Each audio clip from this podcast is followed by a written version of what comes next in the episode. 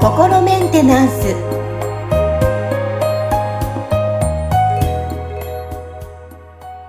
皆さんこんにちは。さあ心メンテナンス。本日もアシスタント三上恵と気候ヒーラーの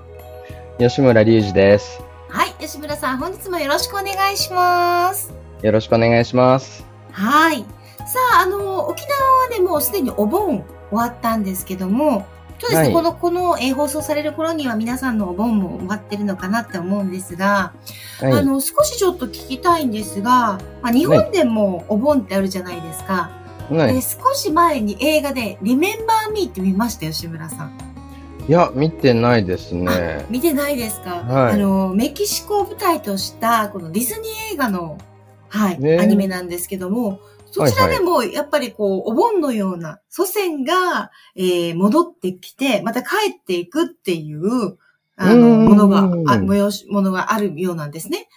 はい。ああ、なんか予告編見たことがある気がします。あ、ありますか、はいはい。なので、こう、日本のみならず、やっぱりこういう風習があるっていうのは、ややっぱり、あの、祖先が帰ってきて、実際にまたね、あの、戻るっていうのは、実際のとこどうなんだろうっていう疑問がありまして、ちょっとその、今日はお盆をテーマに、吉村さんからいろいろお話聞けたらなと思ってるんですけども、ああ、なるほどですね。はいはい。はい。まあ確かにその、そういうね、なんか、あの、こう、亡くなった先祖がなんか帰ってくるあの期間があるみたいな風習って、なんか世界のあっちこっちにあるっていう話は聞いたことありますね。あ、はいそうなんですね。こうアジアだけではなくて、まあ、至るところでそういった、まあ、あのものがあるんですね。まあちょっと僕もね、なんか詳しいわけじゃないんで、その、うん。ね、どのぐらいの、あの、世界にこう、分布してるのかとかも、あの、よくわからないところがあるんですね。あと、ちょっとその余談ですけど、なんかその、メキシコって、まあなんか、多分その、あれですよね、あの、それこそマヤ文明だとか、なんかそういううん。その、ね、あの、南米のこう、あの、古代文明があった地域で、結構そこのその風習であったりとか、その使っているそのなんか文字だったりとか、あの、あとなんか模様みたいなものが、結構その古代のその日本のなんか縄文文化と共通しているところがあるっていう話を、あの、最近なんかちょっとこう、そういう、歴史とか都市伝説系の YouTube チャンネルで見て、すごい。面白いなと思って、なんかそれってその、こう、よく似た風習が、そのね、メキシコと日本とにあるっていうのは何かそういう、ね、なんか文、文明とか文化的なつながりがあるのかなって、なんかそこに関係してるのもあるのかもしれないなとかって思いながらちょっと今お話を聞いてましたね。なるほどですね。今聞きながら私もちょっとワクワクしてました。え、もしかしてなんか繋がって、実は一緒のね、人種で、みたいな。え ねえ うん。はい。まあでもね、あの、えーこうネイティブアメリカンの人たちと、その日本人の人種って結構その共通点があるっていうのは昔から言われてて、あの、うん例えば蒙古藩とかあるじゃないですか。生まれてはいはいすぐお尻が多い。あれって、あの、なんか世界中で日本人とモンゴル人と、それからネイティブアメリカンの人たちだけだっていう話も聞いたことがあるんですよ。だから、ね、だから DNA 的になんか繋がってる可能性は本当ありますよね。そうなんですね。ええはいはい。まあちょっとそれはまあ余談えーなんで、ですね。話をちょっと戻しますと、その、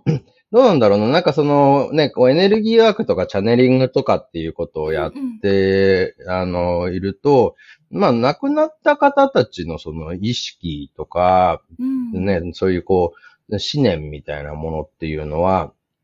まあ言ってみたら、その、チャネリングでこうアクセス、アクセスすることができるわけですよね。で、まあ、僕はあんまりそういうの得意じゃないんですけど、まあ例えば、その、あの、日本でもあの、恐山のイタコの人たちとか、はいあとは、多分あの、それこそ沖縄のユタの方たちとかも、そのね、先祖の方、口寄せみたいな感じで、やられてますよね。だから、そういう意味では、その意識を向けて、そのそういうこう意識のチャンネルをこう適切に合わすことができれば、その亡くなった方たちにつながるとか、その、そその、なんていうのかな、意識だったり思念だったりっていうものを、まあ、呼び寄せるっていう言い方が適切かどうかわからないですけど、そういうことっていうのは、あの、別に、その、こう、お盆の時期とか関係なくいつでもできる話だと思うんですよ。うん、そうですよね。はい。で、だからそのお盆の時期になんかあえてこの期間これをやりましょうっていうのは、まあなんかその実際にその先祖の方たちがその期間にその帰ってくるっていうのがまず先にあって、それを僕らがお祝いしてるっていうよりは、その、その期間、その先祖のことに思いを馳せて、その感謝の気持ちを思い出しましょうねとか、その、こうね、あの、そうすることで、こう、生きてる僕たちが、こう、あの、意識統一みたいなね、ことがしやすいように、なんかお祭りみたいな形にしてるんじゃないかなっていう感じはするんですよね。うーん、なるほど。うん、で、なんか多くの人たちが同時に同じことを考えたりとかすると、それだけそれがその現実化する方向に力をかけるわけですよ。それはそのエネルギーワークとかを意識的にこうできるこうトレーニングを積んでない人たちでも、そのね、あの大勢の人たちが一斉に同じことを考えるみたいなね、ことで現実にこう変化を起こすみたいなことが、まあどうやら可能なん、みたいなんですね。だからそういうこう、お祭り的なことって、そういう意図があってやってることなんじゃないかなっていうのが、なんとなくこう、僕が思ってるところではありますね。うんじゃあみんながこう一斉にね、祖先とかをこう思うことによって、まあ、エネルギー的にまたみんなその祖先が引き寄せて、こっちに行ったら戻ってくるっていうのはあり得るっていうことですよね。うん、そうですね。だからもうこの時期になったら、その先祖の人たちがもう帰ってくるのがまず最初から決まってて、それのことをなんかお祝いしてるっていうよりは、そのなんか僕らがこの期間を、そのお祭りしてね、なんか先祖に思いを馳せて感謝の気持ちを持ちましょうみたいなことをやってるから、まあその意識体がこっちに来てくれてるんじゃないかなっていう、そんな感じですよね。ああ、なるほどですね。いやあの、あと、沖縄の場合は、えっ、ー、と、うん、聞きたかったんですが、こう、内カビって言って、あの、お金を燃やすんですよ。うん、天国のお金があって。ああ、あの中国と一緒な感じで。うん、うん、うん。あ、そ燃やす専用のお金みたいのがそうなんです。それをスーパーで売ってるんですね。燃やす専用の お金が。面白いですね。うん、面白いですよね。ちょっと、あの、うん、やっぱ文化というか違くてですね、その、はい、えっ、ー、と、燃やして、はい、それが天国に帰った時のお買い物にするお金にな変わるそうなんですね。そうそうそう。面白いですよね。はい、だからそういう、あの、ものもあって、やっぱ天国で行って、まあ、天国っていうか、まあ、戻った時にですね、えー、あの、戻った時に、うん、いや、そういう買い物とかするのかなって思ったりとか。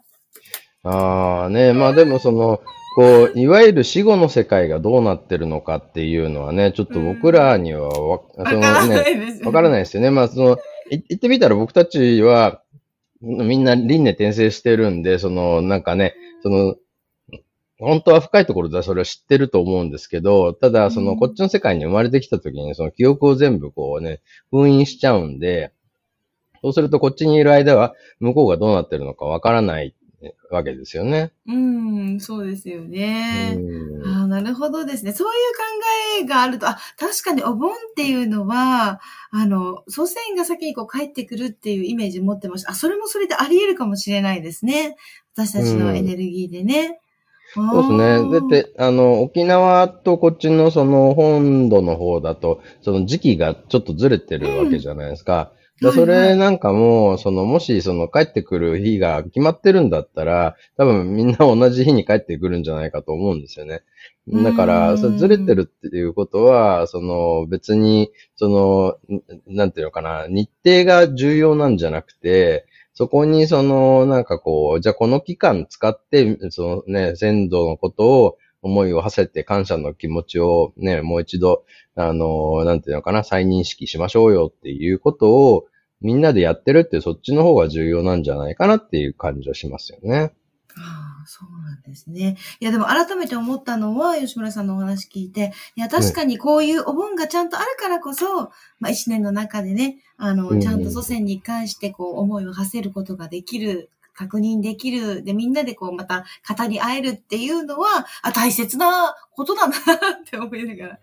そうですね。はい、だから、ね、いつでもやろうと思えば多分できるんですけど、そうですね、いつでもできると思うと、なんか後回しにしがちじゃないですか、僕たちは。そうですね。ねいつでもできるから、後でいいやってなっちゃいますね。なっちゃうんで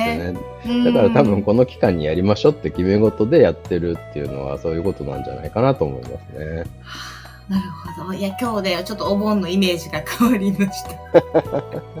で、こうやって改めて、あのね、あの、祖先のことを思うっていうことは本当に私たちもね、あの子供たちに伝えていきたいなって思いますし、今日のお話聞いて、なるほどっていう点がたくさんありました。はい。本日もありがとうございました。今日はお盆をテーマに吉村さんからいろいろお話伺いました。ありがとうございました。ありがとうございました。